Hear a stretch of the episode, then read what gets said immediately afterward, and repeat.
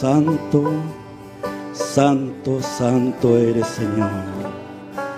Gracias Padre, gracias Señor Jesús, porque estamos aquí Señor, porque sabemos Señor, así como dice el cántico, si yo sé, oh sí, sí yo sé, oh gracias Padre, porque tú nos has dado esa revelación porque tú, Señor, nos guardaste, nos cuidaste de que nada, ninguna doctrina extraña viniera, Señor, a cauterizar nuestro corazón y nuestras mentes. Yo sé que mi redentor vive, dijo Job, y yo sé que la sangre de Jesús, aleluya, me ha salvado. Coloque su nombre ahí. Oh, sí, yo sé.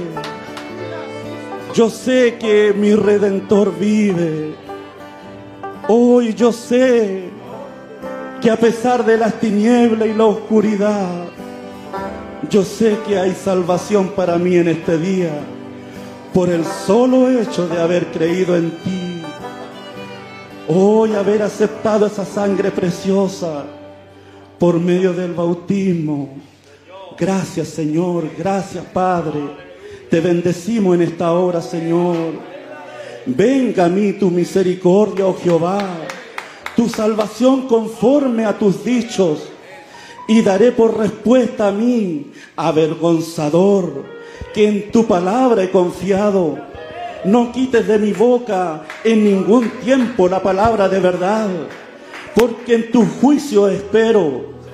Guardaré tu ley siempre, para siempre y eternamente, y andaré en libertad, porque busqué tus mandamientos. Hablaré de tus mandamientos delante de los reyes y no me avergonzaré. Y me regocijaré en tus mandamientos, los cuales he amado alzaré a sí mismo mis manos. Quisiera alzar sus manos, mi amado hermano, en señal de redención, o mejor dicho, en señal de rendición. Oh, yo me rindo a ti, Señor, en esta mañana. Alzaré a sí mismo mis manos a tus mandamientos que amé y meditaré en tu estatuto. Acuérdate de la palabra dada a tu siervo en la cual me has hecho esperar. Ella es mi consuelo en mi aflicción, porque tu dicho me ha vivificado. Los soberbios se burlaron mucho de mí, mas no me he apartado de tu ley. Me acordé, oh Jehová, de tus juicios antiguos y me consolé. Oh, gracias Padre, te damos en esta mañana. Ya estamos listos, Señor los oficios audio, multimedia, síndico, músico, diácono. Estamos listos, Señor. Oh Padre, pasa por encima de nuestros errores, de nuestras fallas, Señor, de nuestros malos pensamientos. Y ven, Señor, por medio de tu Espíritu y háblanos, Señor. Edifícanos en tu palabra en esta mañana. Y agrádate, Señor. Siéntete agradado en nuestros cánticos en nuestras alabanzas, en nuestro amén y aleluya. Oh sí, Señor. Y abrimos este culto para tu gloria en el nombre poderoso de nuestro Señor Jesucristo. Amén y amén.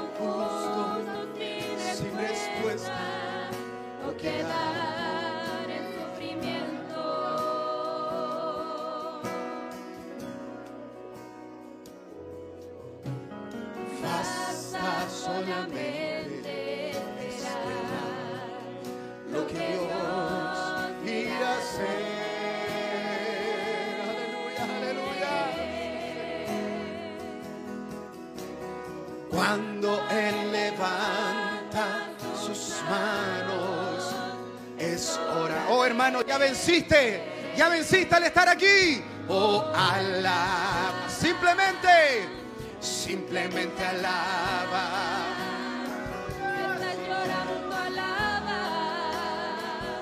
En la prueba alaba. Hoy si estás sufriendo, si estás sufriendo, alaba. Oh hermano, hoy día no importa nada. Nada importa, no hay problema. No hay diablo que te detenga. Aleluya. Dios va al frente. Dios va al frente abriendo caminos, cortando cadenas, sacando espinas. Manda a sus ángeles contigo a luchar. Él abre puertas, nadie puede cerrar. Él trabaja para, solo confía, solo confía. Oh, camina. Ahora levanta tus manos, tu victoria llegó. Comienza a cantar. Oh, alabemos el nombre de nuestro Señor. Alaba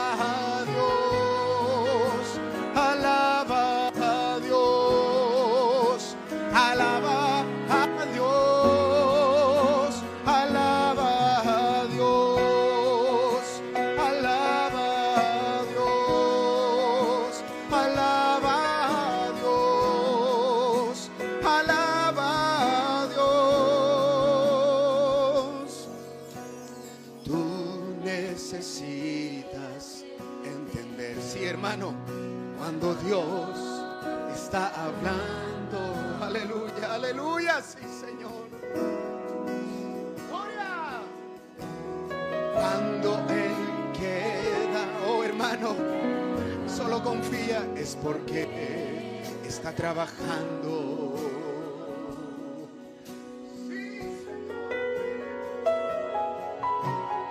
Basta solamente esperar lo que Dios irá a hacer.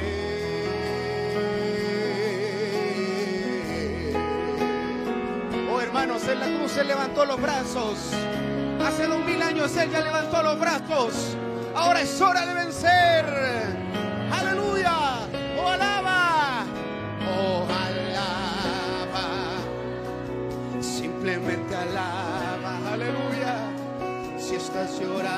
Alaba.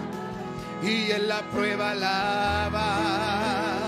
Si estás sufriendo, alaba. O no importa a nada, tu alabanza le escuchará.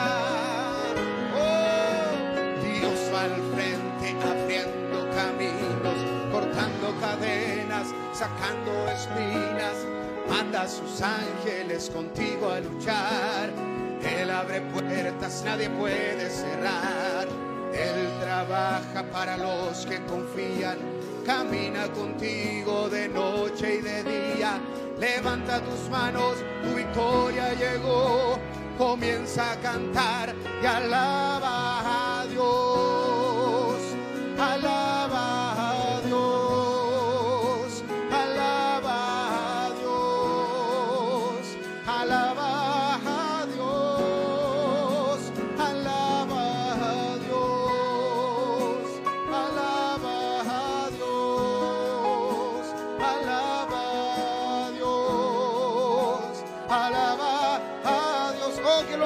toquen. Es hora de alabar al Señor Jesucristo. Aleluya. Él va al frente abriendo caminos, cortando cadenas, sacando espinas. Aleluya.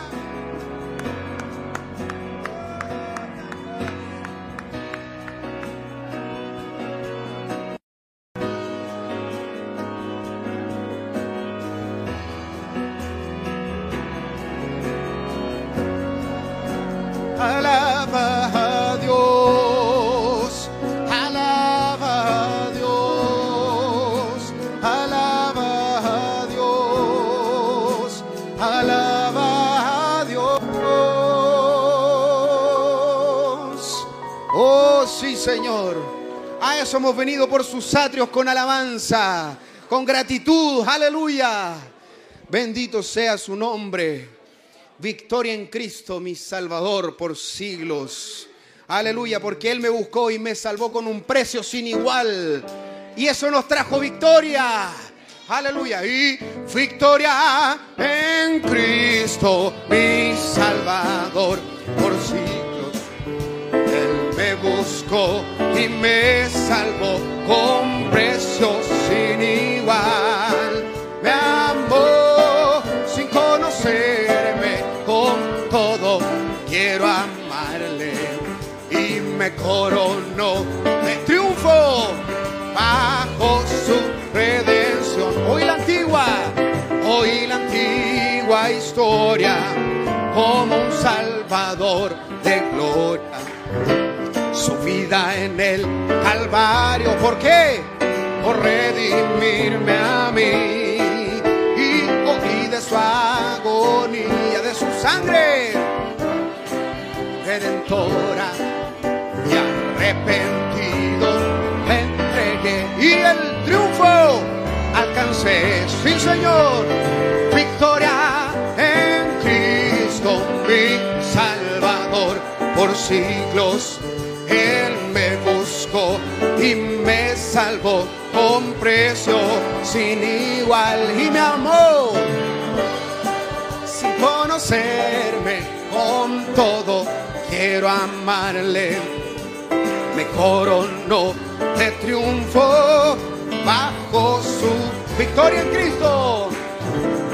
Victoria en Cristo, mi Salvador.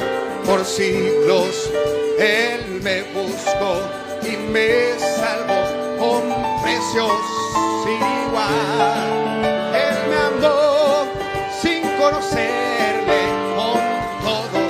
Quiero amarle, me coronó de triunfo y bajo su Hoy como él sanaba,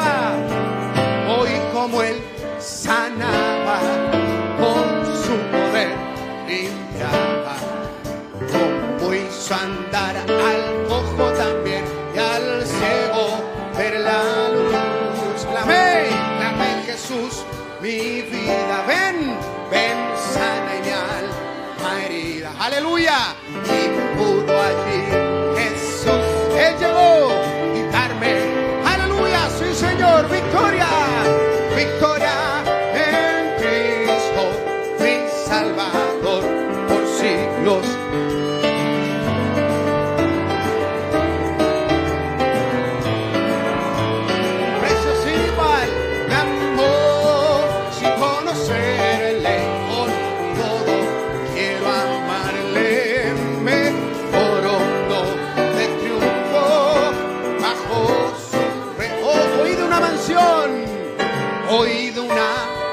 que me alistó en.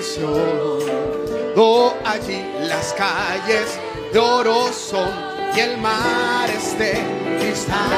Aleluya, hay ángeles cantando y santos, y santos.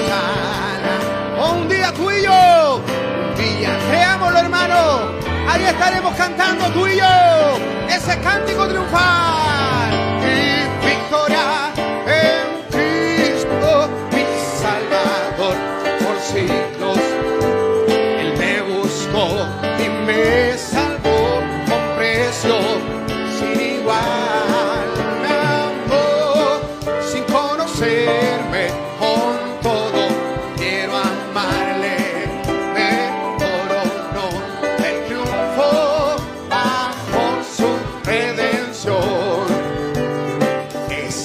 pequeña luz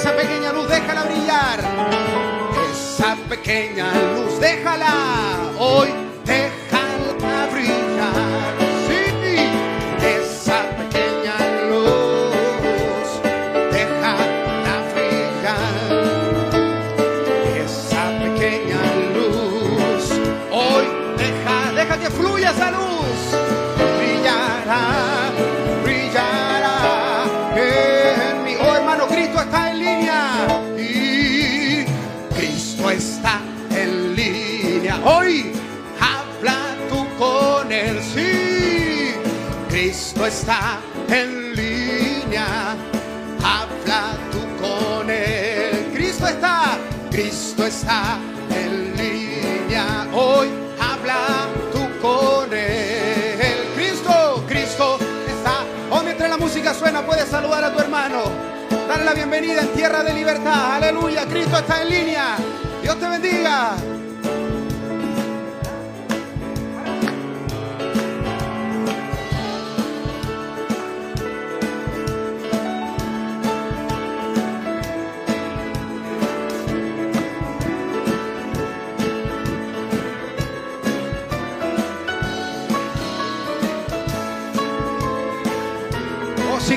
Sanidad, pídesela a Él.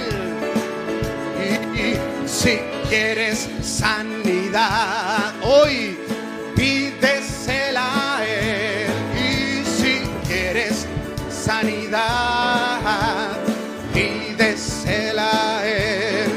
Si tienes sanidad, pídela, pídeselo a Él. Cristo está decimos amén. Decimos amén, amén, amén. Decimos amén. O lo puedes decir. Decimos amén, amén, amén. Decimos ah. Podemos decirlo sin música. Decimos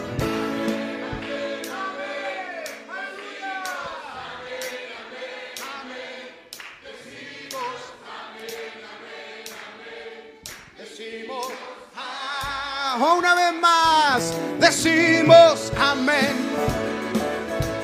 Decimos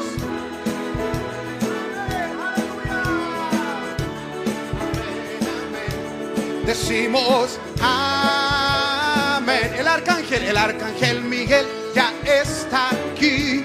El arcángel Miguel ya está aquí. El arcángel Miguel ya. ¿Y qué quiere hacer él? Él quiere El arcángel Miguel ya está aquí. El arcángel Miguel ya está aquí. El arcángel Miguel ya está aquí. Él quiere libertad. Oh, somos libres. Decimos amén, amén, amén. Decimos amén, amén, amén. Decimos amén, amén, amén. Ah, oh, el gozo que yo tengo. El gozo que yo tengo. El mundo no me lo dio. El gozo. Sí, hay gozo en tu corazón. Aleluya. El mundo no me lo dio. El gozo que yo tengo. El mundo no me lo dio. Y como no te lo dio, Él no puede quitártelo. Aleluya. Dios bendiga las oportunidades, el gozo que yo tengo. El gozo que yo tengo, sí, el mundo no me lo dio. El gozo que yo tengo, el mundo no me lo dio. El gozo que yo tengo, el mundo no me lo dio. Y no me lo dio, y no me lo puede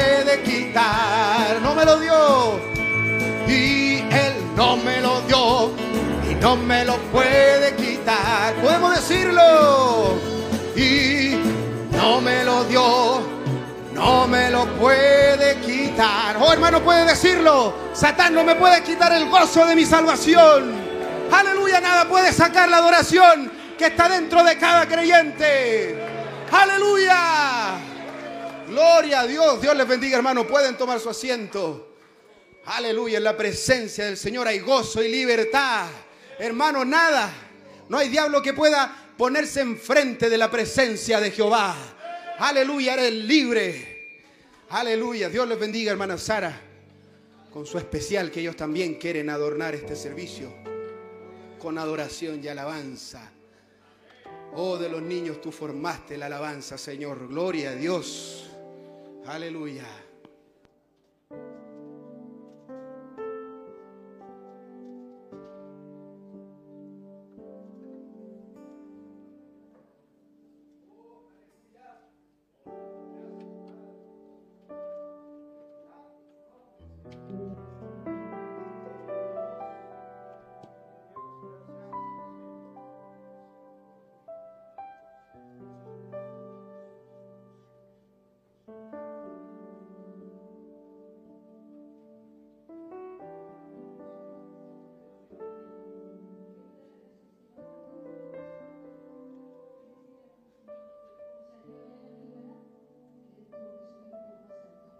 Para verle. Así que Dios le bendiga que esta mañana podamos subir un poco más alto para verle a Él.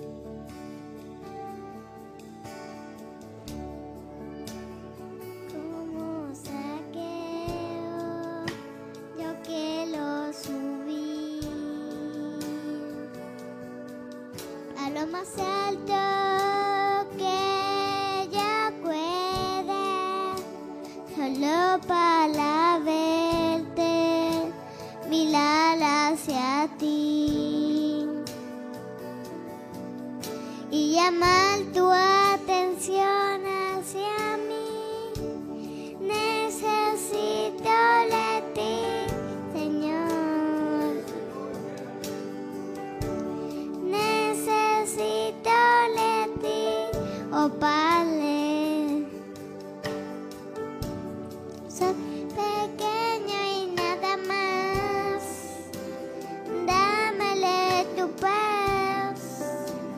dejo todo por seguirte a ti. Entra en mi casa, entra en mi vida. Este mes se me ha tu.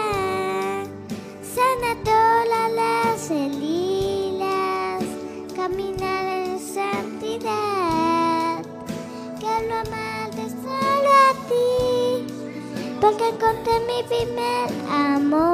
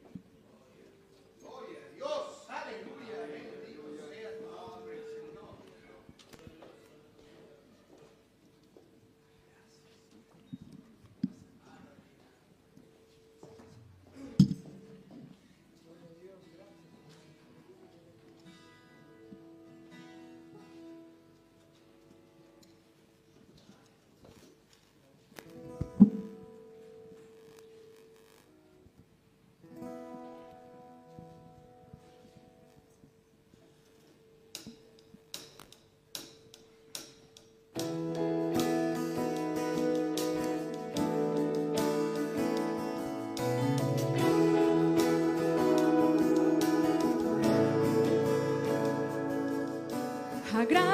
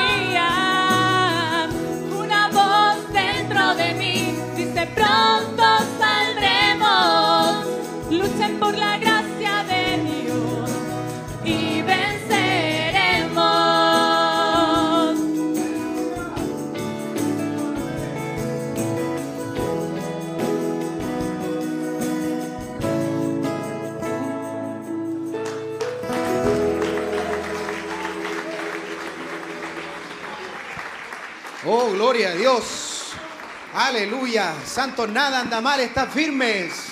Y verás esa mano poderosa de Jehová. Podemos ponernos de pie. Aleluya. Dios te bendiga, hermano Sergio. Aleluya. Cuando nuestro hermano Branham estuvo en la tierra, él dijo, denominaciones, suéltenlos, porque de todas maneras ellos vendrán.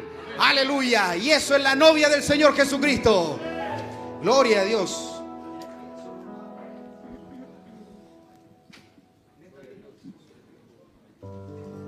Dios bendiga a nuestro hermano Sergio con su oportunidad. Estoy ansioso de escuchar qué es lo que Dios tiene en ese testimonio, lo que sea. Estamos con nuestros oídos atentos a lo que Dios tiene para nosotros.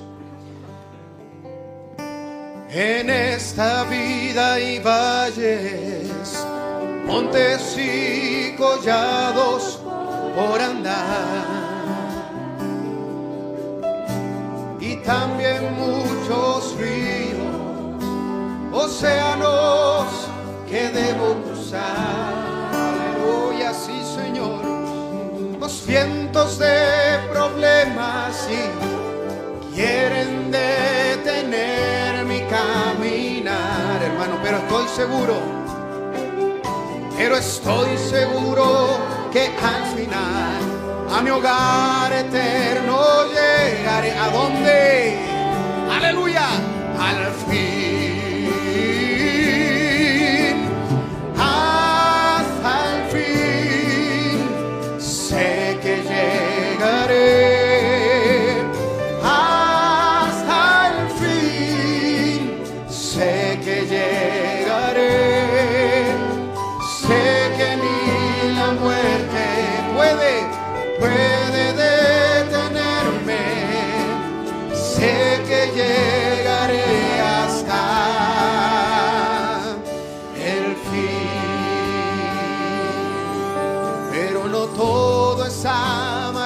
sí Señor. Hay lugares donde fluye fe. Oh hermano, y creces en esa bendición que fluye su palabra y su palabra como río, aleluya, con descanso eterno y solas, aleluya, no importa, y no importa dónde te lleven, hermano, siempre, siempre su fin será de pero estoy seguro que al final, ¿estás seguro? ¿Estás seguro de tu destino eterno? Podemos decirlo, al fin sé que llegaré. Al fin.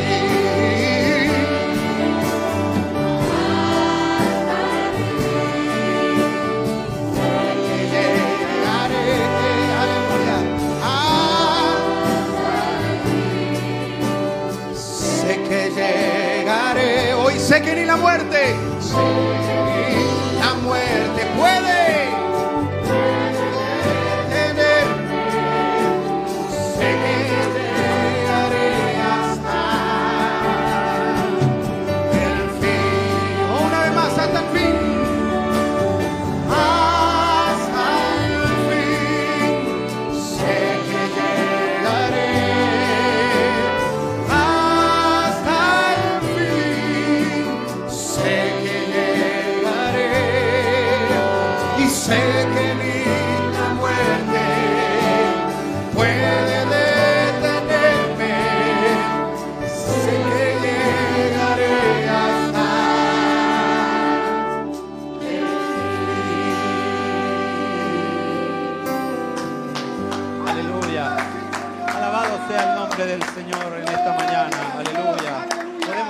Las palmas, hermanos, y darle las gracias al Señor por todo lo que ha hecho por nosotros en nuestra vida. Aleluya, aleluya, aleluya. Aleluya. Gloria a Dios, aleluya. Que el Señor les bendiga, hermanos. Pueden tomar su asiento un momento, por favor. Gloria a Dios.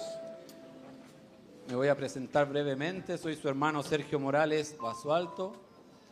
Primero quiero agradecer por la oportunidad. Eh, también quiero saludar a los hermanos, hermanas, hermanos ancianos, hermanas ancianas, a los jóvenes, a las señoritas, a los hermanos que están trabajando y también al pastor, a mi pastor por la oportunidad de estar parado aquí. Es un gran honor, Amén, amén, un gran amén. privilegio. Y Gracias, bueno, hace Señor. dos semanas con mi hermano David Cáceres fuimos a Batuco, allá tocamos la guitarra, cantamos, testificamos, predicamos. Y el día anterior habíamos estado en, en un velorio de un hermano de mi abuela y mi, pa- y mi padre tuvo la oportunidad de hablarles a esas personas que estaban ahí, que en realidad ellos no eran creyentes. Y no es lo mismo estar hablando a no creyentes que estar hablando a la novia de Jesucristo. Acá se requiere más seriedad. No estamos hablando obviamente cualquier cosa y lo hacemos de todo corazón, pero también con mucha humildad en esta oportunidad. Yo venía hacia acá con mi hermano en la mañana escuchando unos coros y sentí en mi corazón de decirles esto, hermanos, que los hermanos que cantan, que sigan cantando y sigan haciendo su trabajo. Los hermanos que tocan, que sigan tocando y sigan haciendo su trabajo los, los síndicos, los oficios, hermanos de video, de audio, multimedia, hermanos que están en la puerta, nuestro pastor, su familia, nosotros los que estamos haciendo alguna otra cosa aquí en el ministerio, hermanos, sigámoslo haciendo. En el nombre de Jesucristo yo sentí decirle esto, de que si el Señor tarda o si el Señor viene mañana, que por favor nos encuentre trabajando y nos encuentre siempre con, nuestras manos, con nuestra vida, con nuestra actitud rendida a Cristo. Yo en esta mañana me he sentido muy bien, muy bien. La dirección de canto fue maravillosa. Y yo, de- ¿cómo es que veo los cantos, en el- cómo es que veo el tema del devocional? Para mí es así. Nosotros la semana tenemos pruebas, batallas en el trabajo, en los estudios, en muchas cosas. Y a veces llegamos al culto con cargas, muchas cargas. Pero empieza un coro y empezamos a decir, mi fuente es el Señor. Después viene otro coro y decimos, oh, alaba, simplemente alaba. ¿Y de qué manera lo veo yo? Estamos puliéndonos, el Señor pasando al lado de nosotros y diciéndonos, hijo, alábame. Esas cargas se están yendo, se están yendo. Alaba. Y ese coro a mí me encanta mucho porque es alaba, simplemente alaba. No importa los problemas, no importa las, las tempestades, las tentaciones. Simplemente alaba, no, no pienses en nada más, alaba.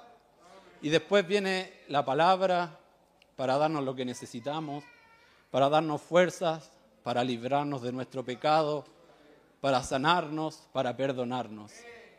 Y en esta oportunidad quiero hablar sobre un tema que me tiene hace mucho tiempo, lo tengo hace mucho tiempo en el corazón. Y en general, la mayoría de las veces cuando voy a hablar, espero que el Señor de alguna u otra manera me, me confirme lo que tengo que hablar. Y en esta mañana voy a poner un pequeño título a mi pensamiento, no voy a estar muchos minutos. Y voy a hablar del poderoso conquistador. Pensaba poner otro título así como Dos conquistadores y hacer un paralelo entre la vida de Jesús y algunos de estos hombres grandes que conquistaron el mundo, pero según yo anoche estudiando dije no vale la pena, mejor hablemos de Jesús. Entonces, bueno, Dios les bendiga. Este pensamiento lo tengo hace mucho tiempo. Y como el pastor decía al culto del viernes, nosotros no venimos aquí a la iglesia, oh, tengo que ir a la iglesia. Yo hoy día vine a adorar al Señor. Yo hoy día vine a alabar al Señor. Y eso es a lo que vinimos, a trabajar en el ministerio, a hablar, testificar, predicar, a alabar, a adorar el nombre del Señor Jesucristo. Yo primero me voy a tomar un minuto para agradecer algo que, que quiero hablar. Quiero agradecer a Dios y por todo lo que me ha dado en la vida.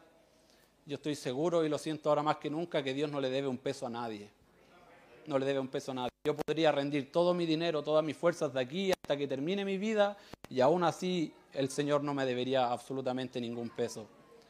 Y bueno, yo solo quiero decir que estoy como terminando una etapa de mi vida que se podrían decir los estudios y he estado largos ocho años metido en eso, pero de a poco uno va viendo frutos, de a poco uno va viendo cómo uno va avanzando. Y en realidad solo me paro aquí para decir eso, no quiero hablar más de mí, solo quiero decir que el Señor me ha bendecido a través de todos estos años. Aun cuando yo no lo he merecido, aun cuando quizás no tenía dinero, pude hacer cosas. Y fue porque yo era alguien bueno, alguien no para nada, hermanos, solo fue la gracia de Jesucristo. Entonces, bueno, ahora vienen etapas de responsabilidad, de adultez, pero en realidad estoy muy feliz porque Dios nunca nos ha dejado a través de todo este tiempo. Hoy voy a hablar, como les dije, del poderoso conquistador y a mí este, este tema me encanta. Yo tengo mi corazón, hermanos, muy hinchado en esta oportunidad y yo no sé cómo me voy a desenvolver, pero me encanta hablar. Y esta cita que voy a leer, que es Mateo 28, 18, donde dice, todavía, todavía no se pongan de pie, falta solo un minuto, pero donde Jesús dijo, toda potestad me es dada en el cielo y en la tierra. Y dígame si hay otro hombre en la tierra, en la faz de la tierra, en la historia de los siglos, que pueda pararse y decir que toda potestad les es dada en el cielo y en la tierra. Nunca ningún hombre podrá hacerlo, hermanos. Nunca ningún hombre.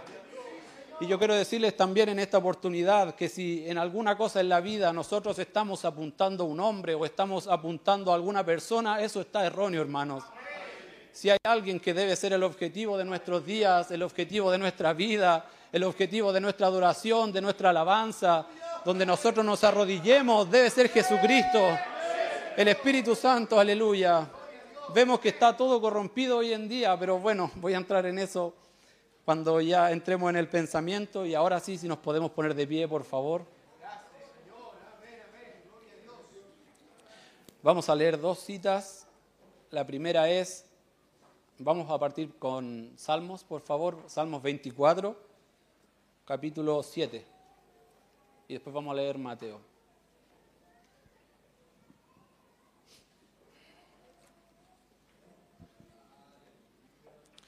Salmos 24, versículos 7 al 10. En el nombre de Jesucristo dice así. Alzad, oh puertas, vuestras cabezas, y alzaos vosotras, puertas eternas, y entrará el Rey de Gloria. ¿Quién es este Rey de Gloria? Jehová el fuerte y valiente, Jehová el poderoso en batalla. Alzad, oh puertas, vuestras cabezas, y alzaos vosotras, puertas eternas, y entrará el Rey de Gloria. ¿Quién es este Rey de Gloria? ¿Quién es este Rey de Gloria? Jehová de los ejércitos, aleluya. Él, dice aquí, es el Rey de la Gloria, Selah. Vamos a inclinar nuestros rostros para encomendarnos al Señor. Voy a leer una, una oración del profeta en el mensaje del poderoso conquistador. Ustedes saben que lo predicó muchas veces, pero esta vez me voy a enfocar en el que predicó el 10 de enero del año 58. En el nombre de Jesucristo dice, nuestro clemente Padre Celestial, verdaderamente te agradecemos esta noche o esta mañana, podríamos decir, por este otro momento en que nos podemos reunir para adorarte. Y oramos, Señor, que tu Espíritu bendiga a cada uno y a cada corazón hambriento aquí. Llénalos con tu, con tu bondad y con tu misericordia de tal manera que cuando esta reunión haya concluido y nos vayamos a nuestros hogares, que podamos decir como aquellos de Emaús, no ardían nuestros corazones en nosotros mientras nos hablaba en el camino. Salva a aquellos, Señor, quienes no son salvos. Sana a aquellos quienes están enfermos. Y trae gloria a tu nombre. Y trae a Cristo a la tierra. Pues esperamos pacientemente por aquel gran día cuando tales cosas como enfermedad, muerte y penas y pecados sean llevadas a un final, cuando nuestro grandioso Rey venga desde la gloria. Esperamos pacientemente por su venida. Rogamos que el Espíritu Santo esta noche nos dé un- una excelente abundancia de su gracia, porque lo pedimos en su nombre y para su gloria en el nombre de Jesucristo. Amén. Pueden tomar asiento.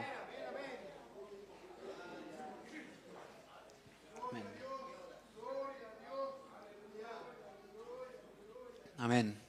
Como les dije, no, no pretendo estar muchos minutos aquí, pero el pastor, yo fui al matrimonio de un amigo nuestro, Matías Villegas, allá en Nacimiento, y el pastor predicó antes de la- del matrimonio como tal, eh, de la ceremonia, y luego el hermano Mario Rosell casó a, a los chicos que se iban a casar, y el pastor predicó mucho del poderoso conquistador. Y dije, bueno, Señor, eso es algo que voy a guardar para mí porque obviamente yo no necesitaría ninguna señal o alguna confirmación para predicar del poderoso conquistador. Pero el Señor sí me da de alguna u otra manera, dice, me va diciendo, sí, puedes hablar esto. Y hace poco también el pastor, creo que hace dos domingos atrás o tres, también habló del poderoso conquistador.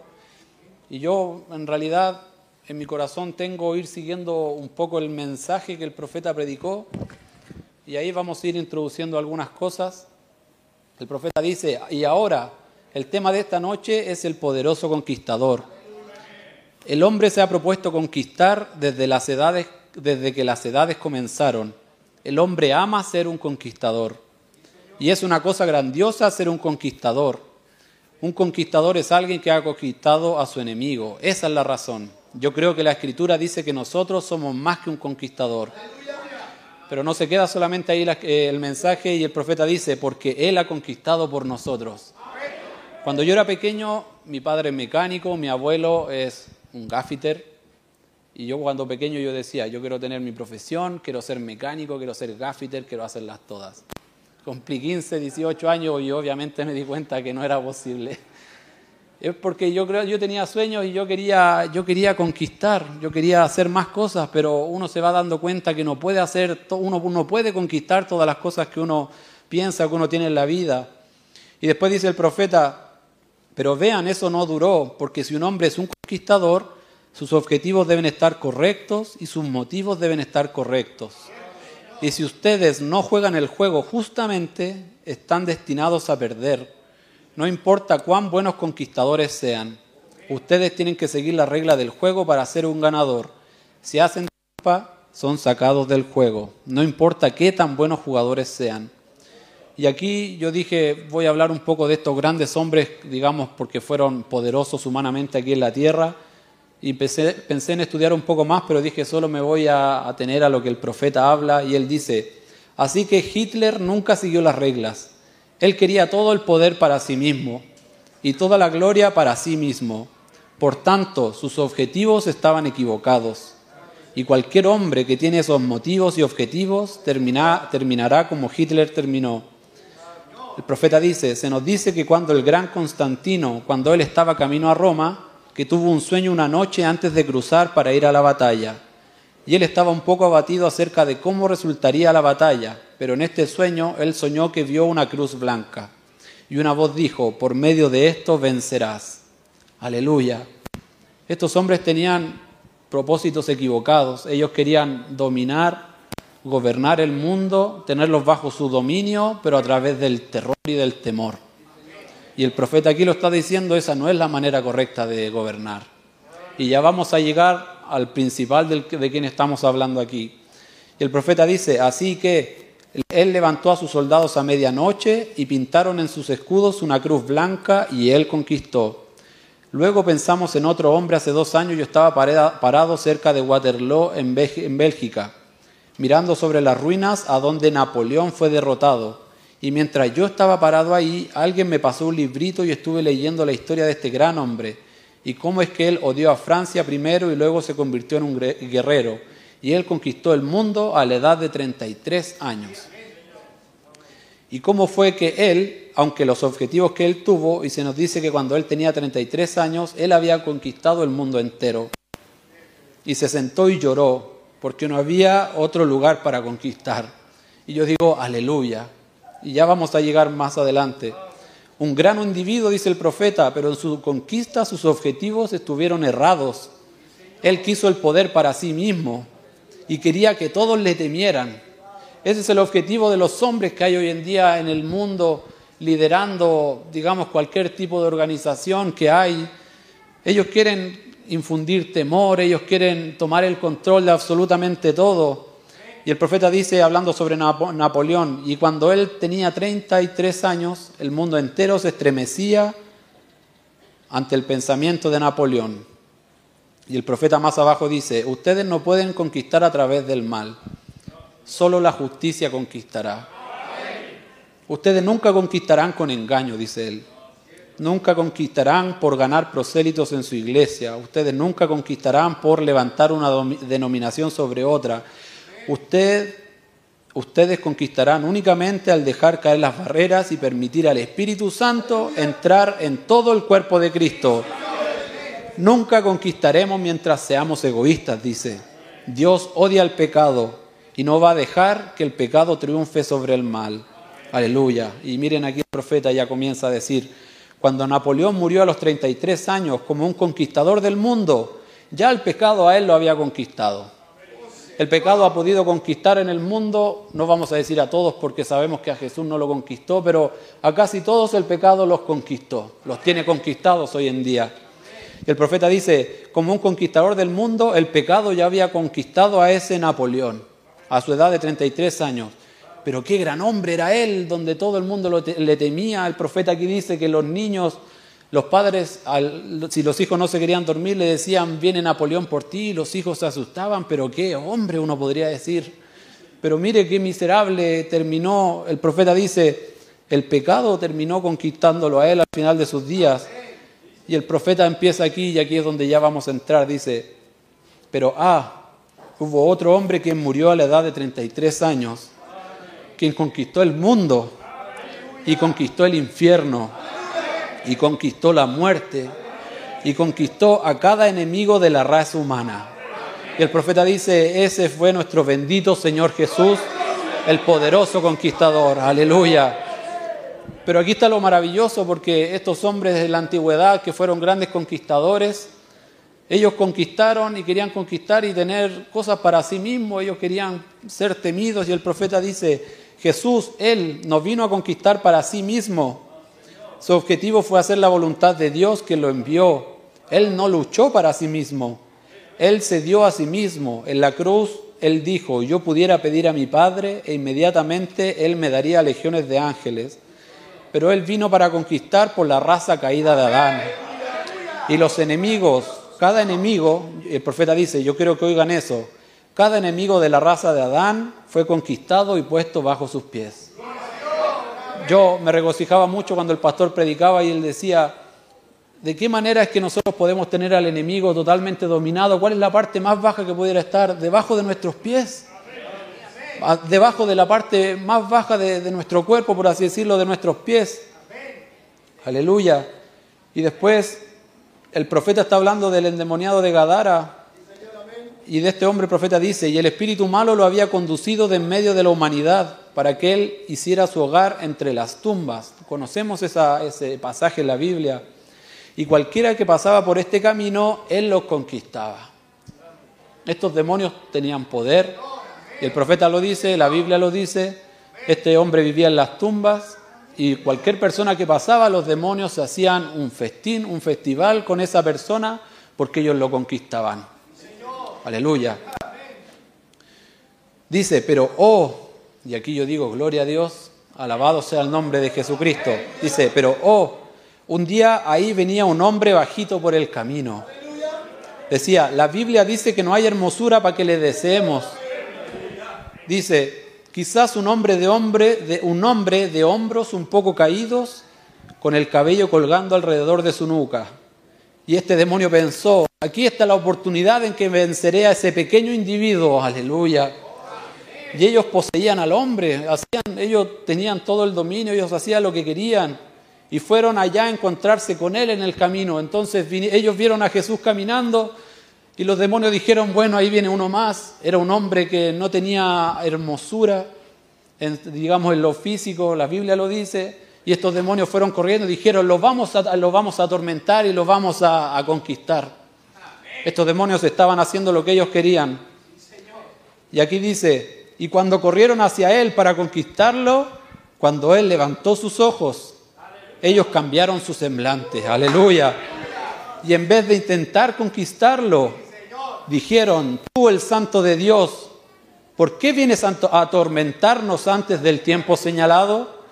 Ellos sabían que habían encontrado a su rival y el gran y poderoso conquistador del cielo estaba parado ahí presente. Aleluya. El profeta dice, él no era lo suficientemente grande lo físico para romper cadenas. Él no era físicamente capaz para sujetar a un hombre al cual los demonios habían poseído, pero en él estaba el poder de Dios Todopoderoso, ante quien los demonios tenían que inclinarse. Aleluya. Y él conquistó a este enemigo, que de aquí en adelante la raza de Adán, quienes están atados por tal espíritu, tienen el privilegio de tomar el nombre de este gran y poderoso conquistador y expulsarlo. Aleluya. Entonces, ¿qué quiere decir el profeta con esto? Que si Jesús, Jesucristo, Él ya hizo el trabajo duro en ese tiempo. Él no vino con su propia voluntad eh, queriendo conquistar para sí mismo y atribuirse. Él todo lo que, las cosas que Él hacía, las, las atribuía a su Padre. El profeta dice, Él vino a conquistar por la raza caída de Adán. Y el profeta dice aquí, y conquistó este enemigo que de aquí en adelante la raza de Adán, quienes están atados por tal espíritu, tienen el privilegio de tomar este nombre de este gran y poderoso conquistador y expulsarlo. Jesús lo hizo allá en la antigüedad y nosotros aquí si estamos atormentados, ya sea por algún demonio, alguna enfermedad, por algo que nos tiene, a- que nos tiene atrapados, o por algo, hermanos, que, quizás nos tiene ahí, que no hemos podido salir en un tiempo, Jesucristo ya lo conquistó todo. Solamente tenemos que tener la valentía y tomar ese gran nombre. Somos hijos de Dios, nosotros tenemos ese, ese privilegio, ese permiso de tomar el nombre de Jesucristo y echar fuera los demonios, echar fuera la enfermedad. El profeta dice, entonces puedo verlo un día cuando él vino a la habitación de uno de sus discípulos enfermos. Y en esta habitación estaba la suegra de Pedro, postrada enferma con una fiebre. Y desde luego los doctores quizá no podían ayudarla. Pero él no dijo una palabra. Él solamente se acercó y le tocó la mano. Y la enfermedad fue conquistada. Aleluya. Él conquistó la enfermedad por la raza de Adán. Aleluya. Y el profeta aquí dice más, ya voy, estoy avanzando, dice, estoy tan contento de que Él es mi amigo, aleluya. Entonces no solamente podemos decir, oh, ahí está el conquistador sentado en su trono, reinando para siempre. No, el profeta dice, este conquistador es mi amigo. Pues por algún tiempo dice, si Jesús tarda, esa es la manera en que todos estaremos. Dice, pero Él es el poderoso conquistador. Y, el profeta aquí en el, en el mensaje lo dice varias veces, dice, Él todavía es el poderoso conquistador. Después dice, Él aún es el poderoso conquistador. Él es el poderoso conquistador. Y yo, ¿por qué lo repite tanto? Quizá, hermano, se nos olvida, a mí sí se me olvida en la semana de que Él es el poderoso conquistador. Y quizá a veces estoy lidian- lidiando con cosas que ya fueron derrotadas hace miles de años. Aleluya. Pero Jesucristo me dio libertad, Jesucristo ya venció todos esos demonios que nos están atormentando, aleluya. El profeta dice, esa es la manera en que a veces nos ponemos pensando que no hay esperanza. Y miren, aquí de nuevo lo dice, pero Él todavía es el poderoso conquistador. Cuando se ha ido toda esperanza, Él es el mismo todavía, aleluya. Dice, y ellos pensaron que había terminado. Ellos habían embalsamado su cuerpecito. ¿De quién estamos hablando? De la hija de Jairo, ¿cierto? Y la pusieron sobre una cama. Y, y Jairo estaba muy emocionado porque él había encontrado a Jesús y él sabía que él sabía que Jesús la podía salvar, la podía, la podía sanar. Pero de repente estos demonios estaban tan ávidos, estaban tan fervientes de apagarle la esperanza, de conquistar quizá esa pequeña esperanza que Jairo tenía. Y el mensajero dijo, no lo molestes, pues ahora se ha ido toda esperanza. Aleluya. Y quizás, bueno, nos puede pasar lo mismo. De repente viene una voz a nuestro oído nos dice, y nos dice, no lo intenten más, toda esperanza se ha ido. Y el profeta dice, y cuando su papi miró hacia Jesús para comenzar a sollozar, para llorar, entonces Jairo ya estaba como derrotado y él solamente me- como que miró hacia abajo y luego miró hacia Jesús, como lo podríamos decir, con los ojos llorosos, ya para comenzar a llorar. ¿Y qué le dijo Jesús? El profeta dice, oh, aquellos ojos preciosos vieron a Jairo y dijo, no temas, cree solamente y verás la gloria del Señor. Aleluya. ¿Cómo sería con nosotros nuestra vida si tuviéramos ta- tanta fe que creyéramos? Y- y la escritura lo dice, veremos la gloria del Señor si tan solo tomáramos más al Señor por su palabra. Y yo obviamente me incluyo en todo lo que digo porque cuán falta estamos de muchas cosas. El profeta dice, entraron en esta cámara de muerte donde nada, sino el final del tiempo, podría develar el desenlace. Pero el principio y el fin estaban allí de pie. Aleluya. Él dice, Él la tomó por la mano y dijo, niña, a ti te digo, levántate. Y la muerte fue conquistada y ella se levantó sobre sus pies y vivió. Aleluya. Como también ha predicado nuestro pastor, en la, la muerte le gusta conquistar, la muerte tiene conquistado a casi todo el mundo y la muerte va triunfante, iba triunfante en esos tiempos de Jesús en muchos casos, pero Jesús era la vida, Jesús era el camino, Jesús esa- era esa agua, era esa fuente de agua viviente, aleluya, y cuando la muerte se encontraba con la vida, tenía que salir uno victorioso. Cuando usted encuentra un enfrentamiento de estas luchas o cosas así, creo que no, no existe el empate. ¿Cómo pudiera existir el empate? Hermanos, o pierdo o gano. Y en esta ocasión, ¿quién iba a ganar? La muerte no podía hacer nada. Porque se estaba encontrando con Jesús. El profeta dice después, sigo avanzando, Él fue a las regiones de los diablos, los demonios, Él los esparció y justo a las mismas fosas del infierno oscuro fue Él, todavía en existencia. Entonces, estos hombres grandes que hubieron en la tierra como Napoleón, conquistaron todo este reino físico terrenal y luego no encontraron que podían conquistar nada más, entonces se sumieron en el alcohol y en muchas otras cosas y murieron alcoholizados y quién sabe qué otras cosas. Pero Jesús conquistó este reino terrenal y luego fue al infierno. Ustedes saben, hermanos, Jesús no estaba, Jesucristo no estaba muerto. Él fue al infierno y dice, aunque su cuerpo estaba inmóvil en la cruz, él todavía era el gran y poderoso conquistador.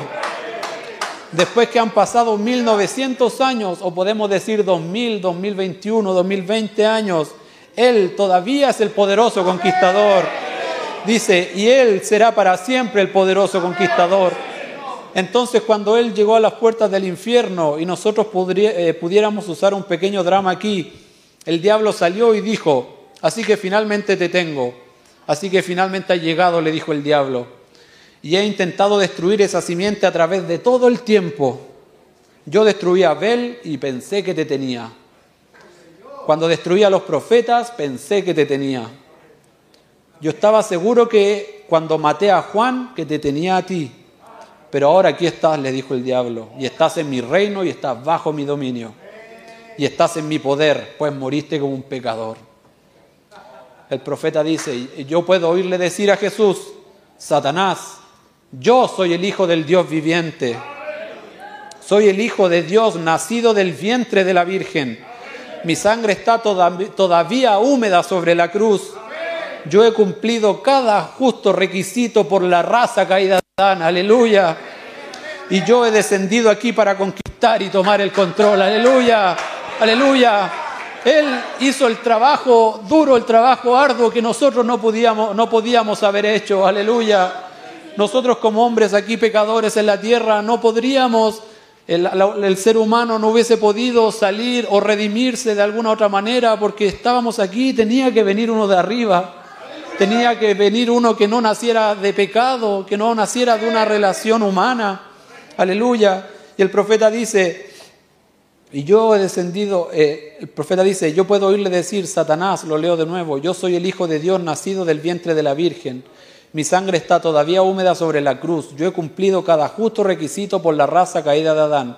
Y yo he descendido aquí para conquistar y tomar el control. Amén. Se acercó al diablo y agarró las llaves de la muerte y del infierno y las colgó en su costado y lo pateó a las profundidades donde pertenece. Y miren, ya van como seis, cinco veces y el profeta dice, aún es el poderoso conquistador. Aun cuando en nuestra vida veamos que las quizás probabilidades o posibilidades se están acabando, Él aún es el poderoso conquistador. Él todavía es el poderoso conquistador. El profeta dice, Sara dijo, ese es aquel que tenía su espalda hacia la tienda y él percibió mis pensamientos cuando me reí de lo que él dijo. Aleluya. Y aquí quiero ver si es que mis hermanos de, de multimedia y audio me pueden ayudar me dicen cuando estemos listos, solo quiero que veamos un video de 2 minutos 50 segundos. Es una predicación del profeta. Y si lo pudiéramos expresar de tal manera, el Señor está aquí, yo lo siento, siento su presencia.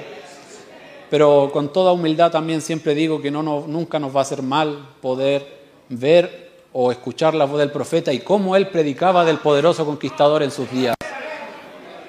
Es maravilloso, hermanos. Yo el nuestro pastor, me, me, dicen cuando estemos listos, nuestro pastor decía hace un par de domingos atrás, el poderoso conquistador Jesús cuando vino a la tierra, él vino a decir que hay otra tierra más allá. Él vino a decir que hay otro, hay otro lugar donde nosotros ir. Yo he hablado con amigos, con hermanas, con eh, amigas, con todo este tema me gusta mucho sobre cuando hablamos con compañeros y compañeras, ellos tienen vidas infelices. Yo he tenido compañeros que un día se iban a dormir donde el padre con su pareja, otro día se iban a dormir con la madre, con su pareja. Hijos que tienen, eh, personas que tienen sus vidas destruidas. No, es como una vida, una vida llena, una vida plena. Pero quiero que también reflexionemos sobre qué es lo que nos ha dado Jesucristo en esta vida. Me ha dado una familia, me ha dado un pastor, me ha dado un lugar donde congregarme. Hermano, tenemos unas vidas sanas, vidas eh, libres de vicios. Tenemos vidas que no tienen nada que envidiarle a los que están viviendo alrededor nuestro. Cada vez, hermanos, cada vez en mi corazón se agranda un poco más y me dan ganas de testificarle a esas personas y decirle, mira la vida que estás viviendo y, compara y compárala con, la, con mi vida hablando humildemente. Yo no tengo nada y no deseo y no quiero nada de lo que tú estás viviendo. ¿Acaso es vida todo eso de emborracharse, e ir a fiestas y estar con mujeres? No, eso no es vida. Jesucristo nos ha dado una correcta vida aquí. Él nos ha enseñado una correcta manera de vivir. Él nos ha enseñado tener una familia, nos ha enseñado cómo vivir, nos ha enseñado cómo comportarnos.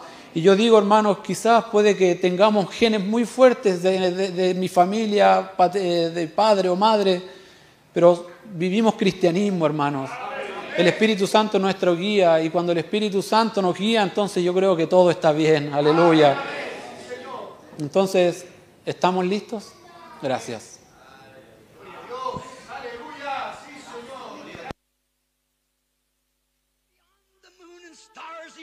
with the Old Testament saints. Oh, what a victorious march that must have been with the real conqueror.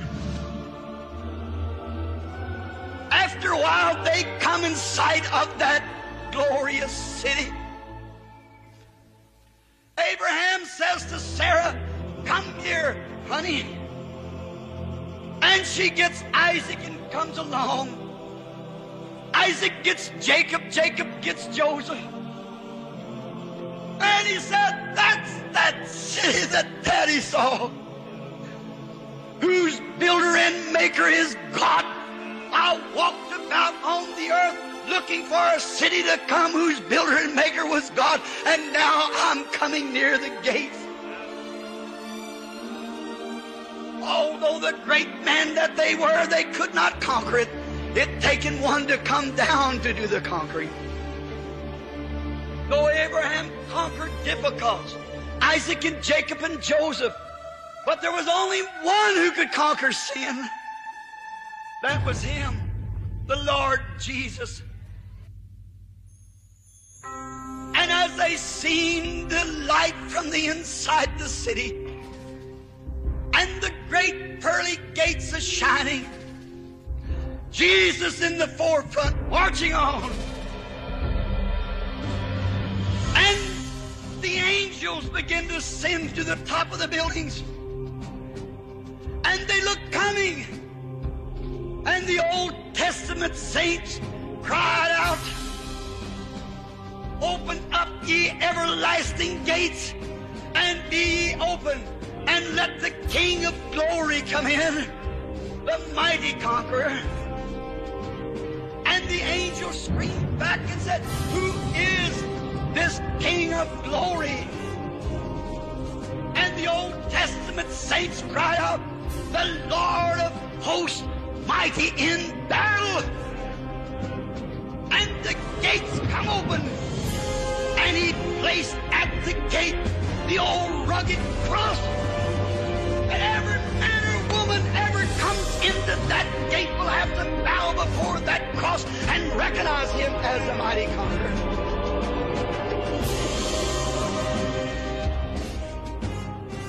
Alabado sea el nombre del Señor. Demos un aplauso.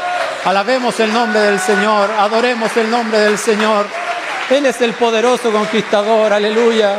Aleluya. El profeta dice, y él colocó a la puerta la vieja y áspera cruz para que cada hombre y mujer que alguna vez entre por esa puerta tenga que postrarse ante, ante esa cruz y reconocerlo a él como el poderoso conquistador. Aleluya. Ya estoy terminando. El profeta dice, confiando en su palabra, creyendo todo lo que él dice, confiando en él como mi todo, como mi respiración, como mi vida, como todo lo que tengo.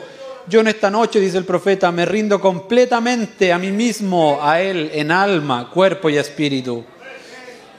Hermanos, y cuando estemos, digamos, batallando, batallados, por mientras podemos pasar los músicos, y estamos batallados y la, primera vez que di mi testimonio aquí, que fue un día más, eh, fue un marzo de 2019, yo hablé del testimonio del profeta cuando él estaba en las montañas Adirondacks, pero no, ya no voy a entrar, no hay tiempo, pero solo quiero recalcar que el, el Señor, cuando el profeta estaba muy perdido, cuando él había creído que podía conquistar, el, Dios le dio una lección. Y cuando él estaba muy perdido, Dios le hablaba a la espalda y le decía, yo soy el próximo auxilio en las tribulaciones. Y el profeta dice, y yo estaba yendo hacia mi muerte sin saberlo, pero Él es el pronto auxilio en las tribulaciones.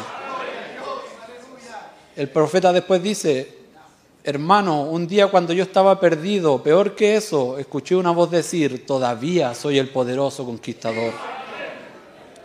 Aleluya. Lo último, me sostendré al camino, me sostendré al cable de su gloria, que dirige desde la cruz hasta la gloria. Y confío en Él hasta que muera, pues Él ha conquistado a todos mis enemigos. Él conquistó mis enfermedades, Él conquistó mis pecados, Él conquistó mi egoísmo, Él conquistó mis maneras, y hoy yo soy más que vencedor en Cristo Jesús, quien conquistó por mí. Aleluya. Que el Señor les bendiga, hermanos. Esto es algo que tenía en mi corazón. El profeta, el perdón, nuestro pastor también hablaba y él decía, estos 200 millones de demonios que fueron liberados de las mismas puertas del infierno, ¿dónde están? Tomando control en, lo- en- en los grandes gobernadores de los países, en la ONU y todo este tiempo. Y nuestro hermano Patricio, cuando él fue a predicar a, a Quilicura, él decía, miren, los demonios están tomando lugar aquí, acá, acá. Y en, todo, en toda la tierra se ve como una sombra, una oscuridad. Y uno puede decir, ¿hay salida?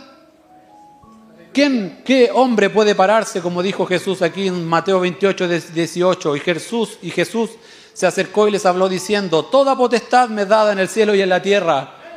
Que se pare un hombre en el nombre de Jesucristo en la faz de la tierra y que diga que toda potestad les dada a Él. Y que puede librar a la humanidad, que es la esperanza de un país, la esperanza de un continente del mundo. No. Oh, aleluya. No lo hay, hermanos. Aleluya, no lo hay. Hay una sola salida donde estos demonios están tomando el control y esa salida es Cristo. Aleluya. Esa salida es Jesucristo, el Espíritu Santo.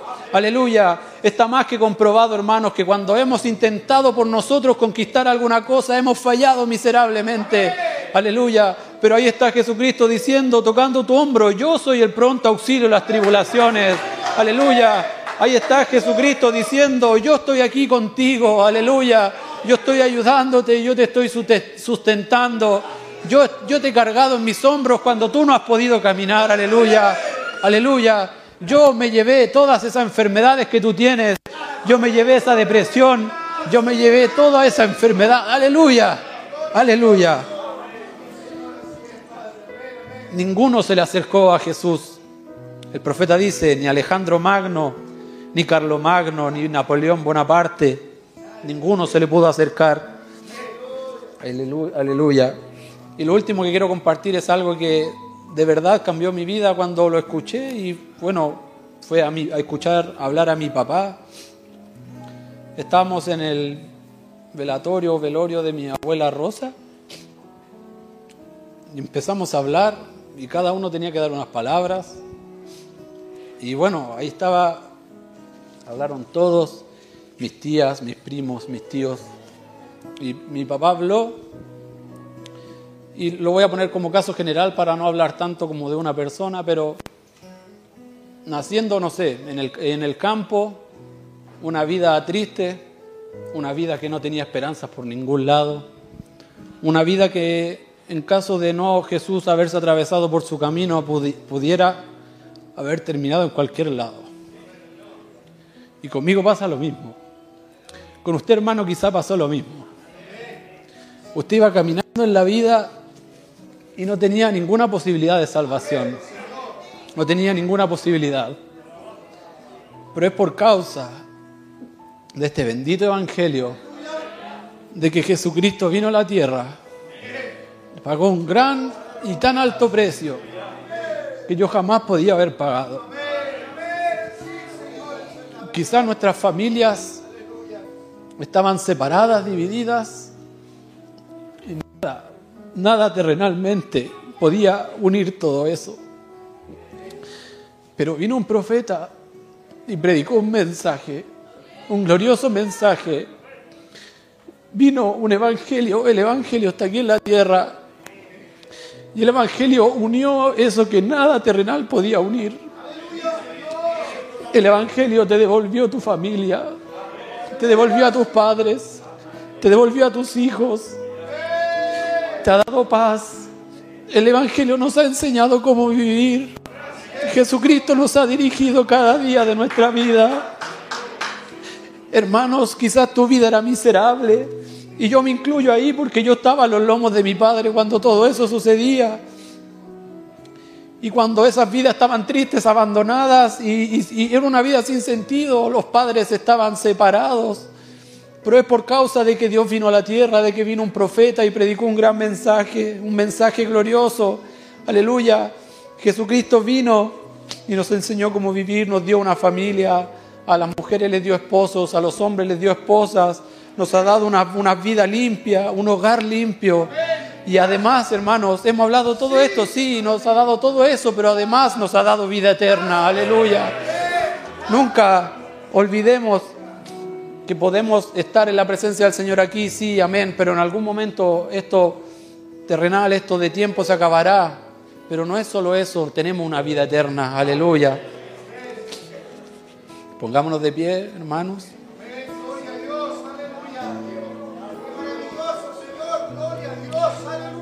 Cuando voy a cantar y cuando termine de cantar, los niños pueden empezar a salir para, para su escuela dominical y también nuestro, para que nuestro pastor empiece a tomar su lugar.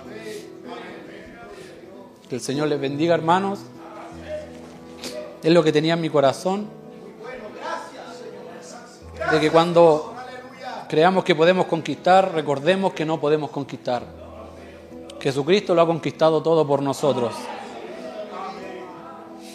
Y esto también quería decir que cuando hablaba de este caso, de cuando nuestra vida era sin sentido, era miserable y estaban nuestras familias separadas, tú no lo sabías, pero Él ya había conquistado cualquier demonio, cualquier obstáculo para que tú pudieras tener una vida limpia, una familia limpia. Que el Señor les bendiga, hermanos. Y yo quiero cantar con todo mi corazón el poderoso conquistador.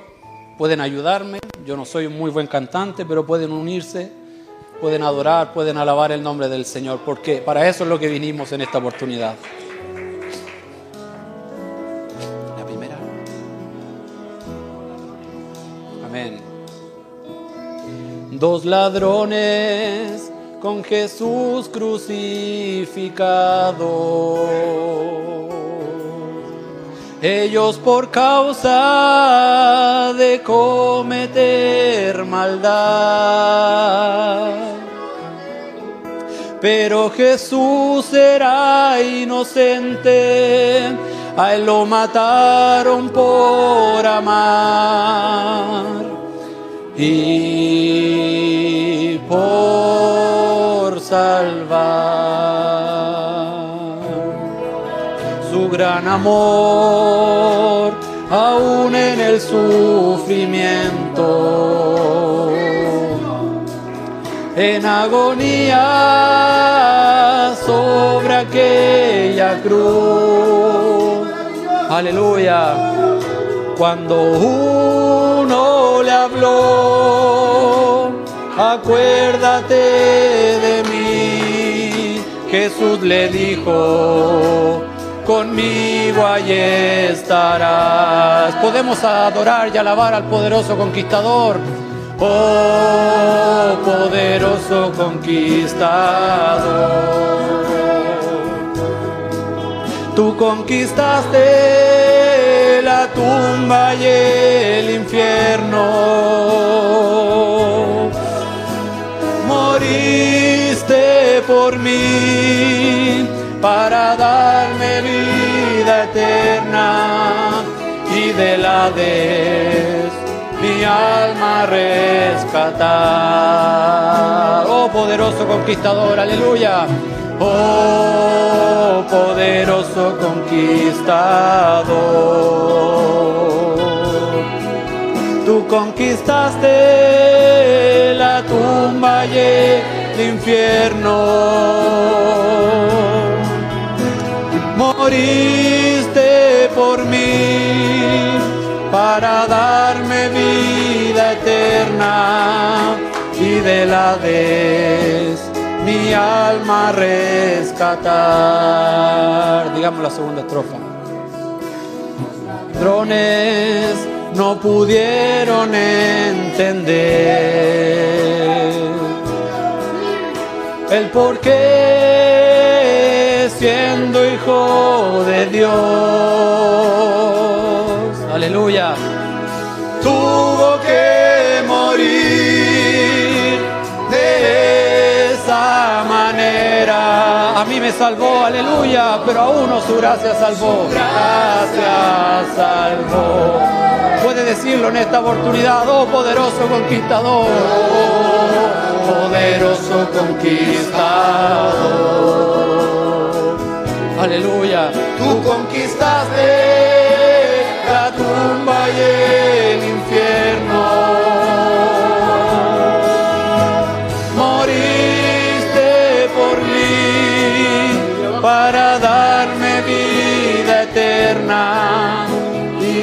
De mi alma.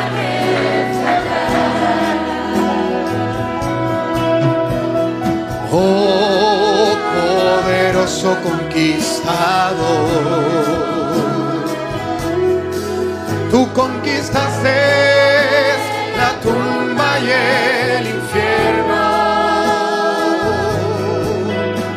Moriste por mí eterna y de la vez mi alma rescatar y de la vez mi alma rescatar y de la vez mi alma rescatar.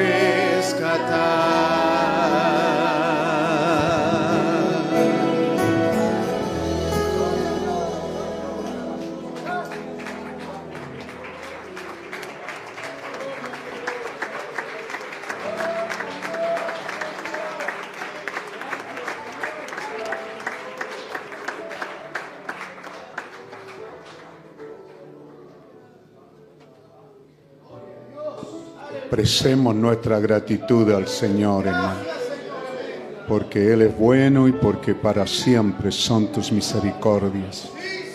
Amén. Dios le bendiga. Tomen asiento un momento, hermano. Eh, de suma importancia saludarles y junto a ustedes bendecir el bendito nombre del Señor Jesucristo que permite estas aperturas y la iglesia lentamente se va haciendo sentir en el servicio y, y ya, ya los turnos no estamos tan solos. ¿ah? Hubieron temporadas en que solo estábamos los turnos aquí, así que nos sentimos bien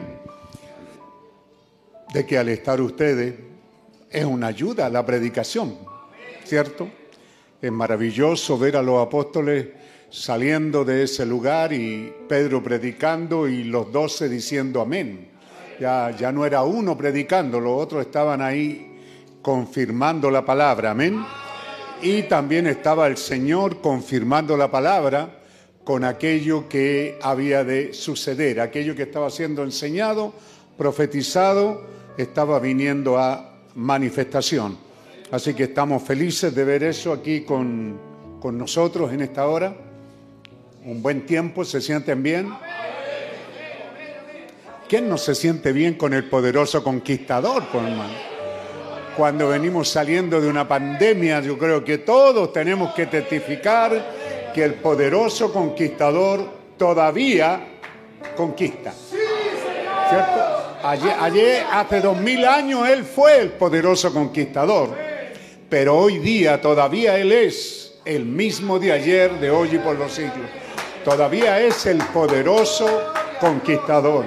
Qué bueno es tener aquí con nosotros al poderoso conquistador. Todavía conquista.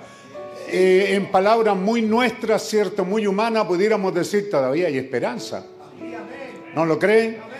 Pues todavía conquista, conquista enfermedades, conquista pecado, conquista malos hábitos, malas costumbres, ¿cierto?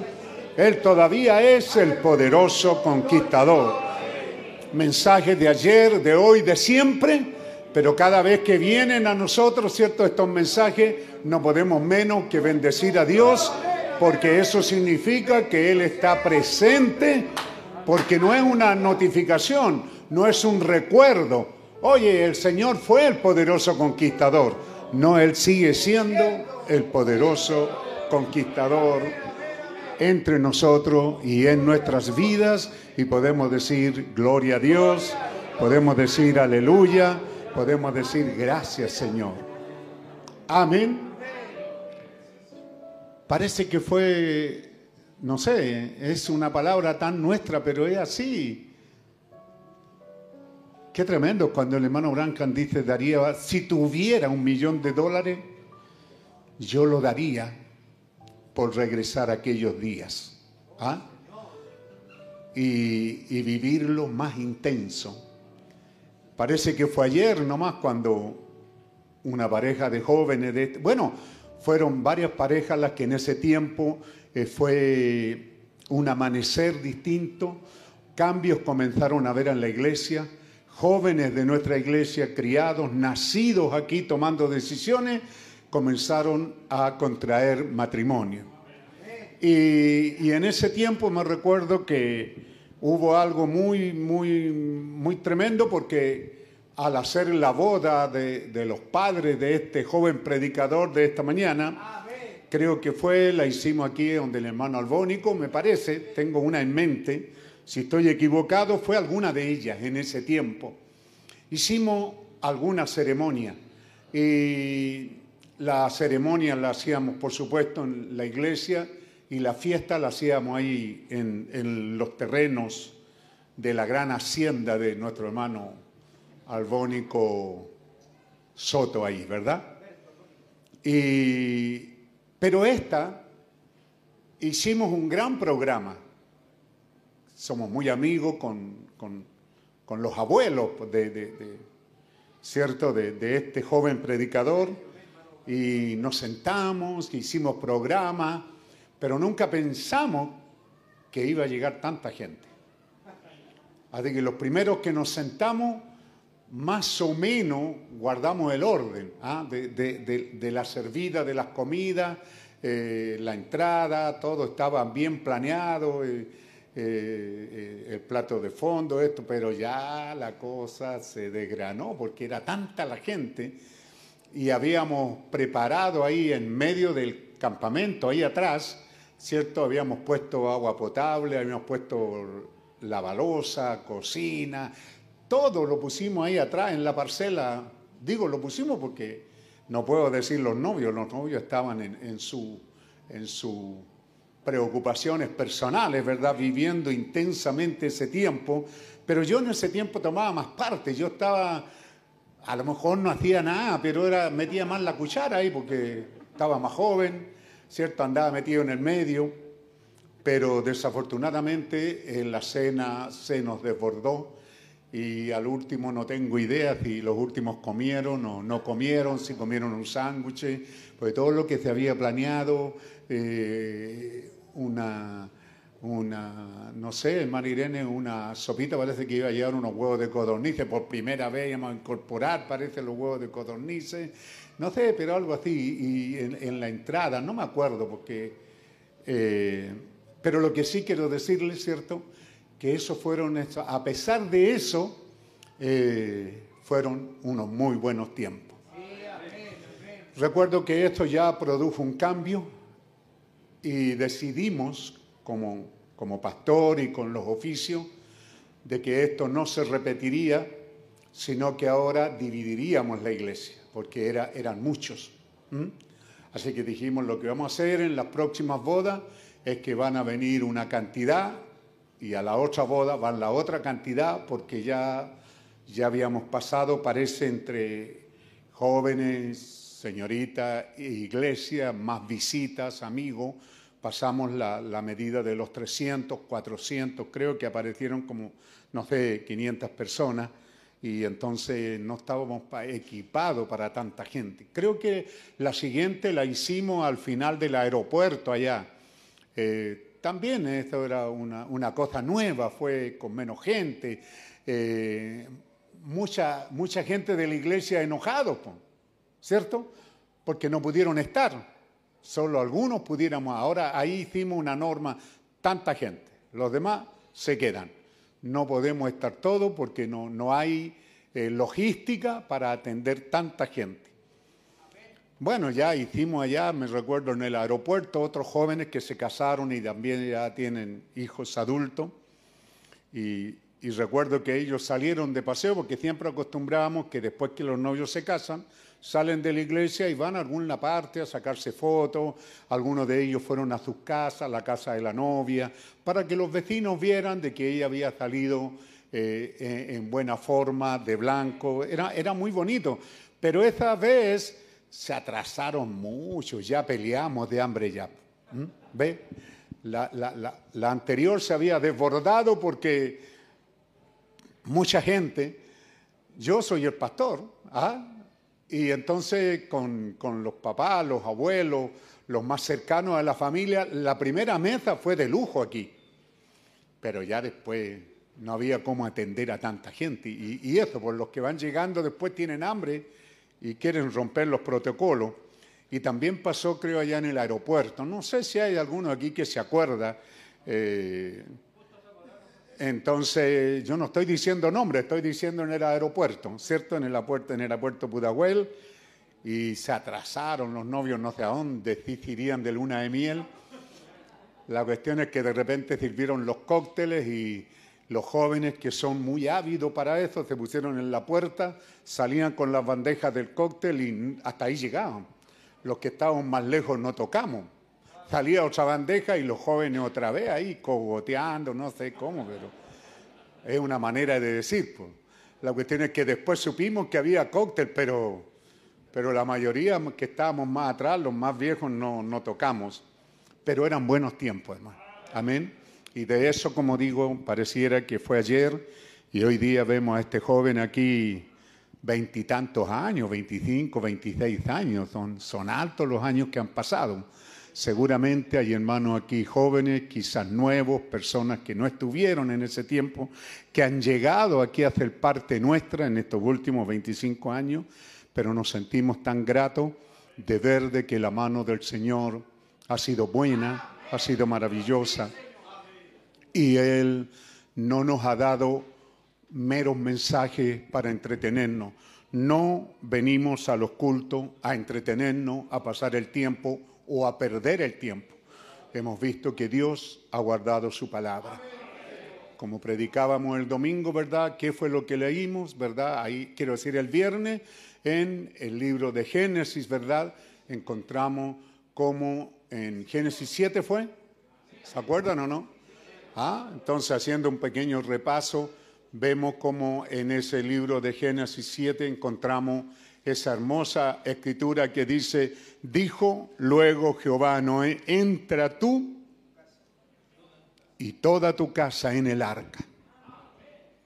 Por eso decimos, ¿cuánto nos daríamos por volver a esos días que eh, muchos muy enojados, porque cuando el hambre nos ataca nos ponemos insoportables. No sé si serán todos iguales, pero me da la impresión que no, me da la impresión que es una mala costumbre de los chilenos nomás. Pero pareciera que es porque tampoco ayunamos mucho y tampoco oramos mucho. ¿ah? Porque si así fuera, podíamos aguantar pues, y esperar el turno. Pero no, nos apresuramos, nos inquietamos, eh, nos ponemos mal, de repente quedan algunas sombras de que yo, yo no comí y, y nos falta el carnal que dice yo pagué y yo puse tanto y, y no me dieron ni uno y algunos, sí, yo toqué un sándwich y el sándwich me salió por cinco lucas, en ese tiempo era plata. Bueno, todo eso habla gente, yo creo que algún día se arrepintieron, creemos que es parte de, pero de las cosas importantes es que cuando Dios dijo, entra tú y toda tu casa en el arca, qué bueno es saber, como nos decía el Señor, algo tan secreto, tan rico, tan gustoso, tan especial, tan contundente, tan maravilloso. Y usted puede colocar todas las demás palabras ahí, que es Dios estableciendo que no es a un hombre a quien elige. Él eligió y escogió a toda la casa.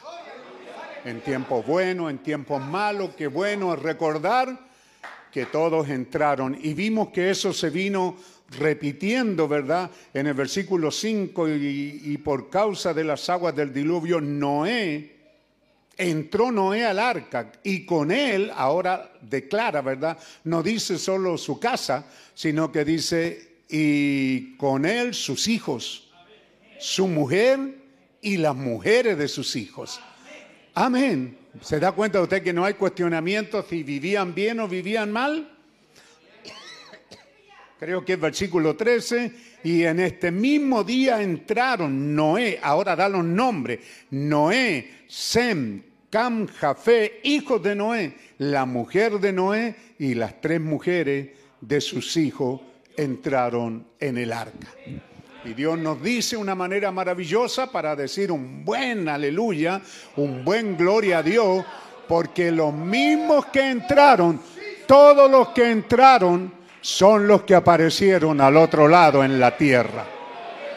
Así que qué bueno es hoy día cuando ha pasado los años, ¿cierto? De repente hacer estos recuerdos.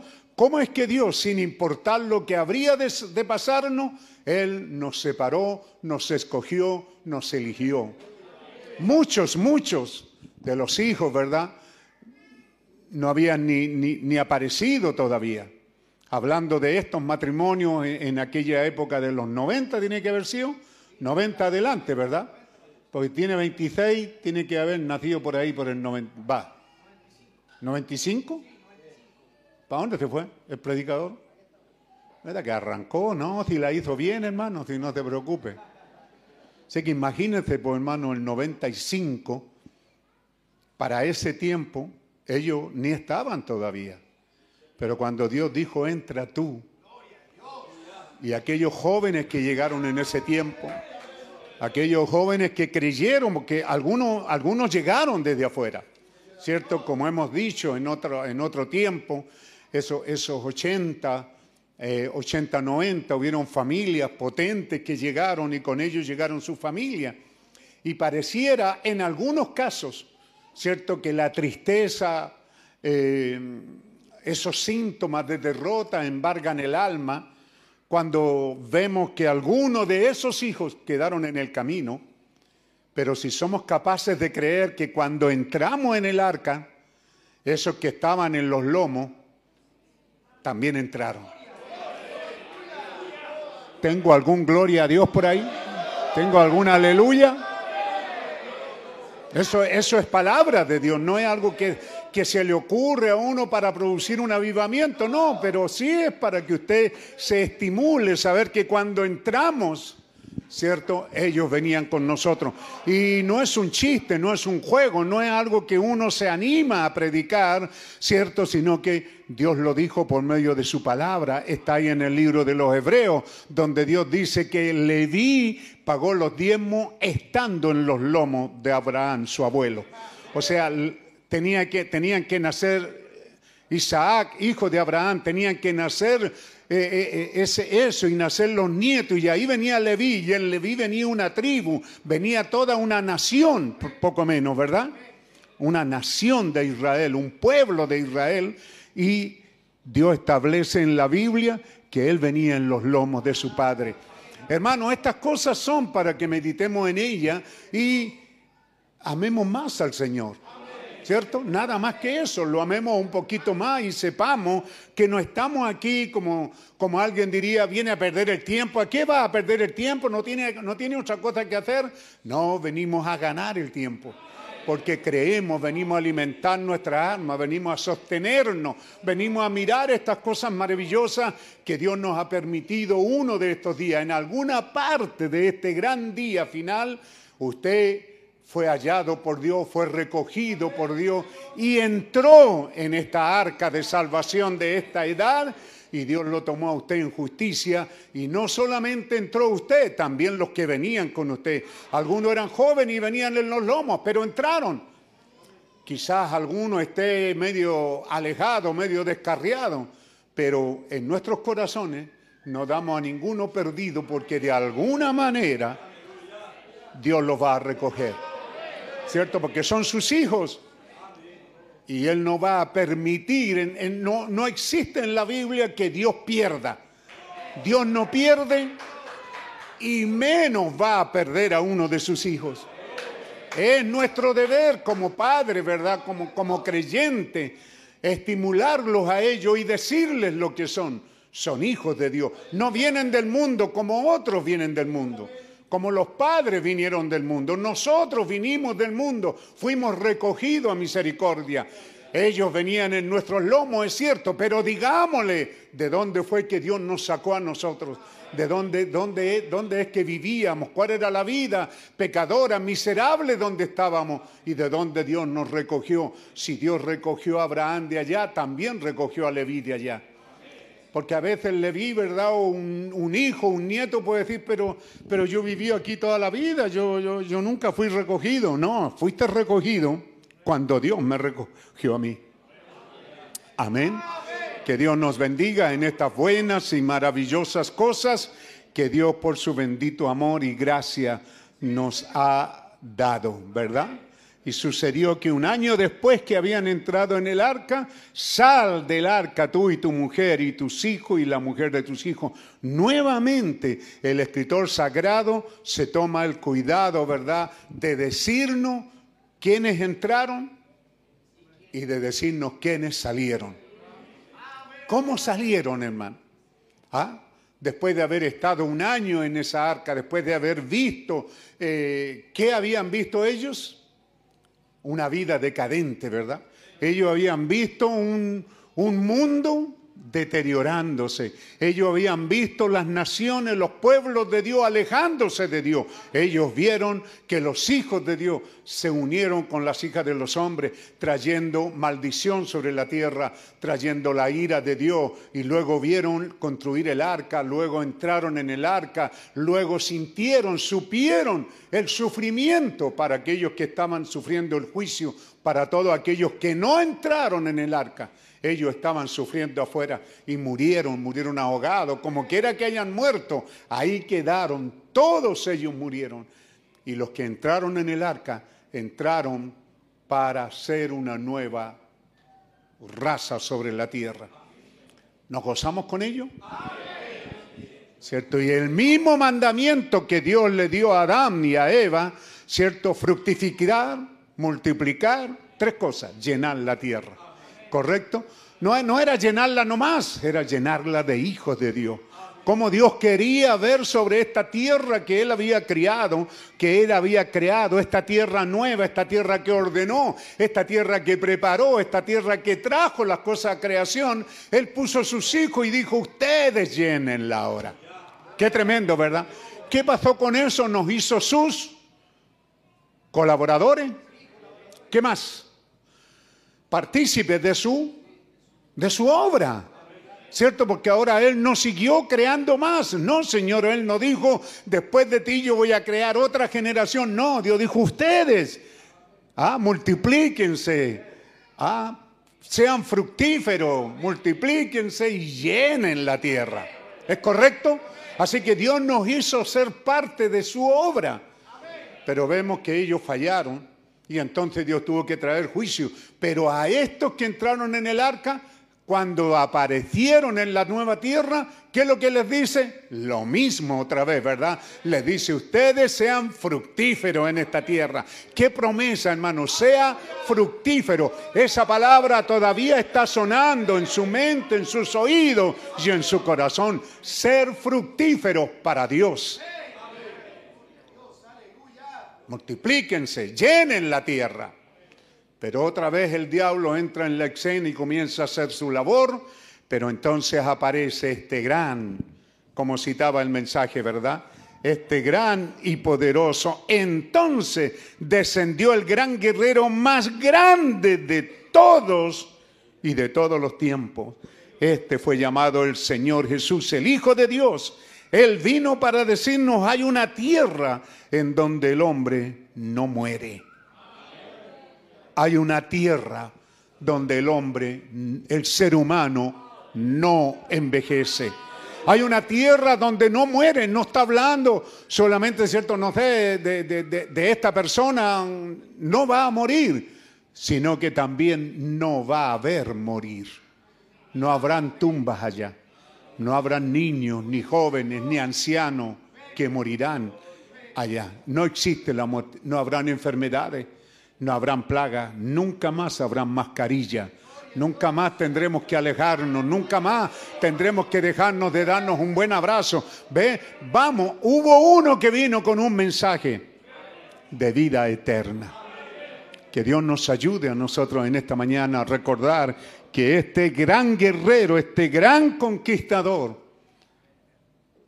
como dice el profeta, subió al Calvario con esa cruz, ¿cierto? Y me gusta esa expresión que él dice, y la cargó y la llevó allá a las puertas de esa ciudad eterna y la colocó a un lado la cruz. Porque hay algunos que todavía la rechazan, algunos que ven la cruz y dicen, ¿por qué aquí tan paganos tienen una cruz? Ese es el emblema que Él nos dio. Y nadie entrará en esa ciudad sin mirar esa cruz. Fue allí donde Él conquistó todo lo que había que conquistar para que sus hijos entren y disfruten de esa tierra eterna. Bendito sea el nombre del Señor, alabado sea su nombre. Gracias damos. Quizá, quizá Dios nos ha visto un poco cansado. ¿ah? Eh, quizá Dios nos ha visto que hemos laborado. Porque nos falta el que se pregunta, siempre queremos meter la nariz donde no nos corresponde, ¿verdad? Vemos a Dios actuar, lo vemos a Dios dirigirnos. Ustedes, esta iglesia, son testigos que cada vez que hemos hecho algo no nos hemos arrepentido de lo que hacemos porque estamos siguiendo la guianza del Señor. Dígame si seguimos recordando a dónde Dios nos... Yo, yo siempre me goza mi corazón, fuimos los primeros que Dios nos hizo hacer avivamientos. Tuvo costos, Costos que muchos matrimonios jóvenes hoy día, qué pena que, ah, ya llegó el pastor Peralta. Estábamos re bien con el abuelo Peralta, pues llega el pastor. ¿Ah?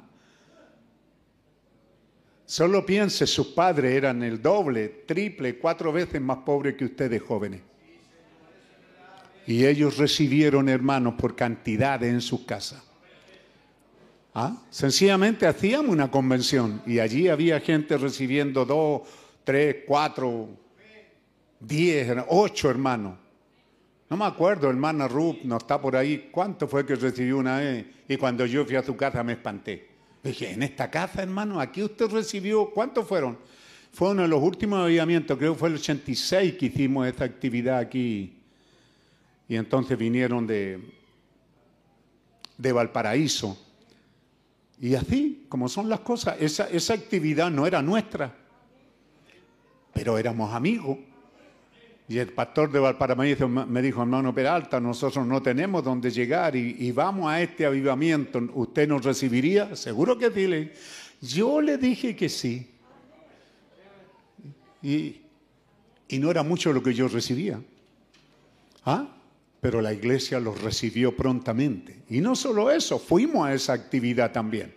¿Ah?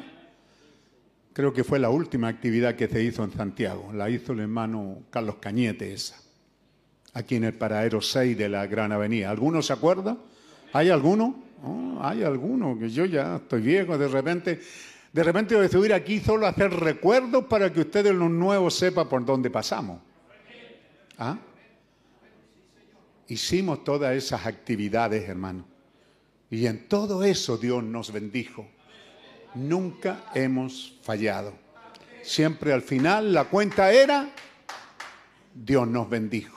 La cuenta era, Dios fue con nosotros en esto.